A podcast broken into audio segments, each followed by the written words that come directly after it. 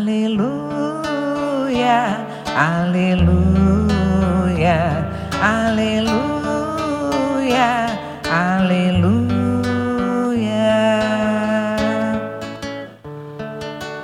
A semente é de Deus, a palavra.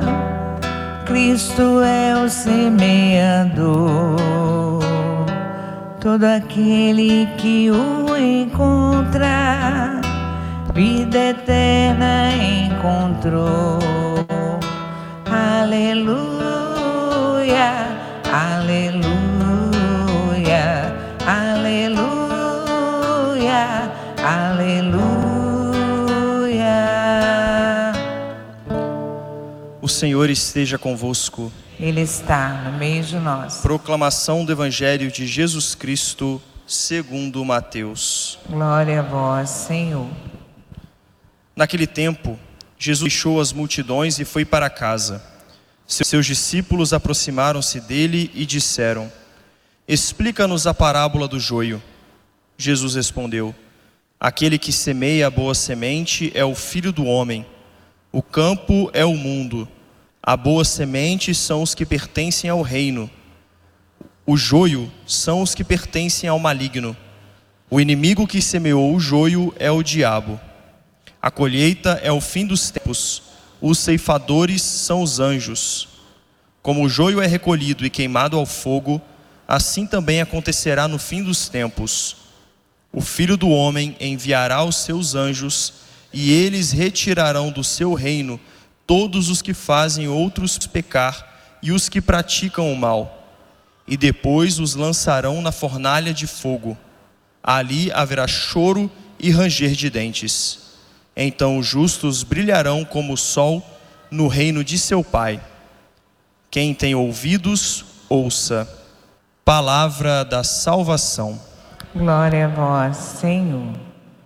Caríssimos irmãos e irmãs, Hoje a igreja celebra com grande alegria a memória de Santo Afonso Maria de Ligório, que é chamado pela igreja de Doutor Zelantíssimos, porque desde o momento da sua conversão, ele se dedicou com incansável zelo para levar a todas as almas a graça da salvação. E através dos seus escritos, da sua pregação, do seu apostolado, ele procurou de tantos modos fazer com que as almas conhecessem, amassem e servissem a Cristo. Mas o fundamento dos ensinamentos de Santo Afonso estão no fato de que Santo Afonso, como bom pastor do povo de Deus, percebeu que a vida cristã, a qual cada um de nós somos chamados pelo sacramento do batismo, ela é como uma obra de construção. E todos nós sabemos que para começar a construir algo, para edificar por exemplo, uma casa, é preciso primeiro escolher o terreno, depois descobrir a qualidade do terreno, depois prepará-lo, lançar os fundamentos, e quando os fundamentos já tiverem assentado, pouco a pouco vai se levantando as paredes, as outros cômodos da casa, depois o teto e por fim a casa é completada. Qual é o fundamento da vida cristã? O fundamento da vida cristã, ele não é fruto do esforço humano nós não nos tornamos cristãos por iniciativa meramente pessoal. Antes de qualquer coisa, e sobretudo, antes de qualquer coisa, o fundamento da vida cristã é a caridade para com Deus, o amor a Jesus Cristo. Por isso, Santo Afonso dizia que toda santidade, toda perfeição consiste em algo muito simples: amar a Jesus Cristo. E isso não é fruto de um raciocínio que nós seres humanos fazemos prolongado, talvez através do estudo, através da leitura, através de uma coisa que nós ouvimos. O amor a Deus, ele não é uma conclusão lógica que nós chegamos no final de um longo percurso de raciocínio. O amor a Deus, ele surge a partir do momento que nós reconhecemos com verdadeira sinceridade e humildade que o Senhor é favorável, é indulgente, é compassivo para conosco. Ou seja, a grande manifestação do amor de Deus para conosco, e a primeira delas, é o fato de que nós existimos. E todos os bens que provêm da nossa existência, quem nós somos, a família na qual nascemos, as pessoas que nós vamos conhecendo, amando e por elas sendo amados ao longo da vida, são expressão vivas do cuidado, da indulgência de Deus para conosco, que é Pai. Portanto, antes de nós começarmos a levar adiante a nossa vida cristã, é preciso estar como fundamento da vida cristã a gratidão para com Deus. Quem é incapaz de olhar para a própria, para a própria vida, para o próprio coração e reconhecer a ação providente e paterna de Deus que o encaminha, que o guarda, que o protege, que o ama através das pessoas que coloca no seu caminho, esse sempre vai ter uma grande dificuldade de viver a vida da cristã.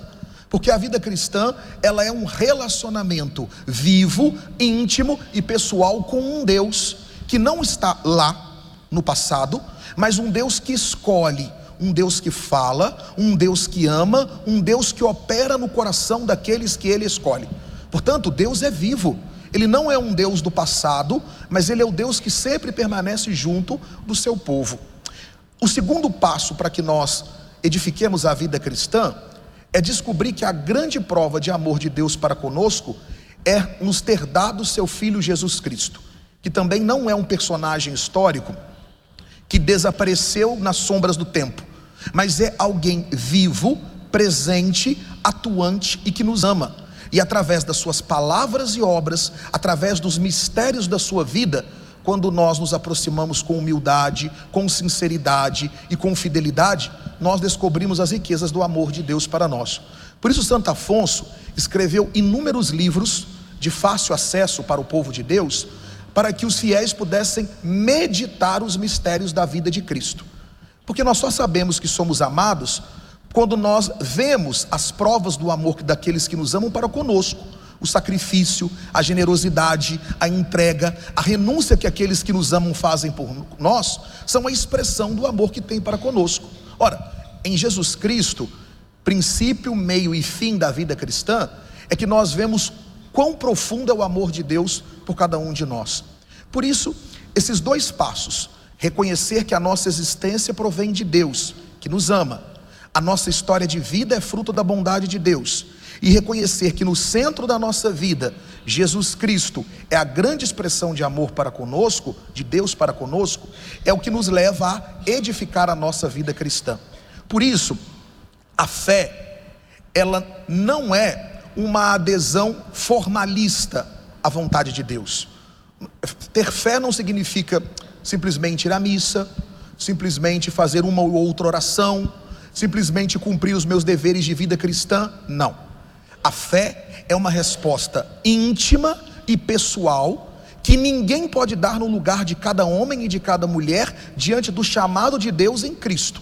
Somente eu posso dizer diante do Pai, em Cristo, que eu creio ou não creio. Por isso, a fé é um relacionamento com Deus através de nosso Senhor. Sem isso, nós corremos o risco de edificar a nossa vida cristã sobre fundamentos não tão consistentes assim. E ao longo da vida, à medida em que nós vamos passando por uma ou outra provação, nós podemos facilmente ver o edifício que ainda está sendo construído da nossa vida cristã desmoronar.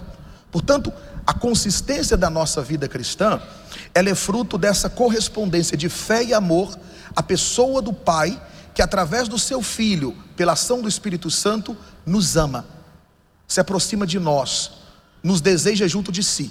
Por isso, meus queridos, sem meditar o Santo Evangelho, sem ouvi-lo, sem lê-lo, sem meditá-lo, o amor de Deus para nós pode sempre ser uma abstração. Por isso o evangelho, ele é o centro da vida da igreja. É ali que nós conhecemos a pessoa adorável de nosso Senhor, é ali que nós ouvimos a sua palavra, é ali que nós nos tocamos por ele. No fundo, o evangelho, ele é a pedra de tropeço para aquele que não crê. Porque se eu leio o Evangelho e não me abro à ação da graça de Deus para entrar no mistério de Jesus Cristo, a fé sempre será fé num Deus distante, um Deus frio, um Deus indiferente, um Deus que governa do alto. Mas quando nós, com sinceridade, com humildade, entramos no Evangelho com a simplicidade das crianças, com o coração desejoso de amar, é ali que nós descobrimos então a profundidade do amor de Deus para nós. que concluo dizendo: Santo Afonso deu um, uma contribuição muito importante para a igreja. Na sua época, a igreja estava passando por uma crise dividida entre dois grandes grupos. Aqueles que diziam que pouquíssimos poderiam se salvar, porque a salvação era obra de pessoas muitíssimo virtuosas, pessoas quase impecáveis, os rigoristas. E um outro grupo, os laxistas, eram aqueles que diziam que a salvação não é tão difícil.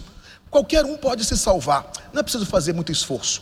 Santo Afonso, estudando e meditando as Sagradas Escrituras, nos transmitiu o ensinamento de que quem ama de verdade a Deus e por Ele é amado, só pode se salvar se corresponde ao amor. Por isso, o critério para que nós possamos nos santificar e nos salvar é uma correspondência empenhada e generosa de amar a Jesus. Na medida em que nós vamos amando a Cristo e vamos sendo mais generosos, vamos nos entregando, vamos procurando a Ele, vamos vencendo as nossas dificuldades e os obstáculos que existem em nós, nós vamos crescendo na santidade. Por isso, o caminho para a santidade, o caminho para ser salvo, o caminho para amar a Deus, é um caminho de virtude. É exatamente o que nós acabamos de ouvir no Evangelho. Aqueles que recebem a semente do reino de Deus, que é o Cristo, e procuram cultivar pela fé e pela caridade um verdadeiro amor a Cristo, esses produzem obras de salvação. Aqueles que recebem a palavra, mas não aguardam, ou e deixam que o joio dos seus pecados, da sua incredulidade, da sua dureza de coração cresça, esses não conseguem viver aquilo que o Senhor pede. Portanto, não está fechado para nós o caminho da salvação. Basta querermos corresponder ao amor de Deus que nos precede através de Cristo, que ofereceu a sua vida por nós na cruz. Vamos pedir ao Senhor, nessa santa missa, que ao comungar o corpo e o sangue de Cristo, seu Filho, nós possamos crescer no amor, nos deixar amar por Jesus Cristo na Eucaristia, para que nós possamos também ser capazes de amá-lo, como Santo Afonso nos ensinou e do céu intercede por nós. Louvado seja nosso Senhor Jesus Cristo.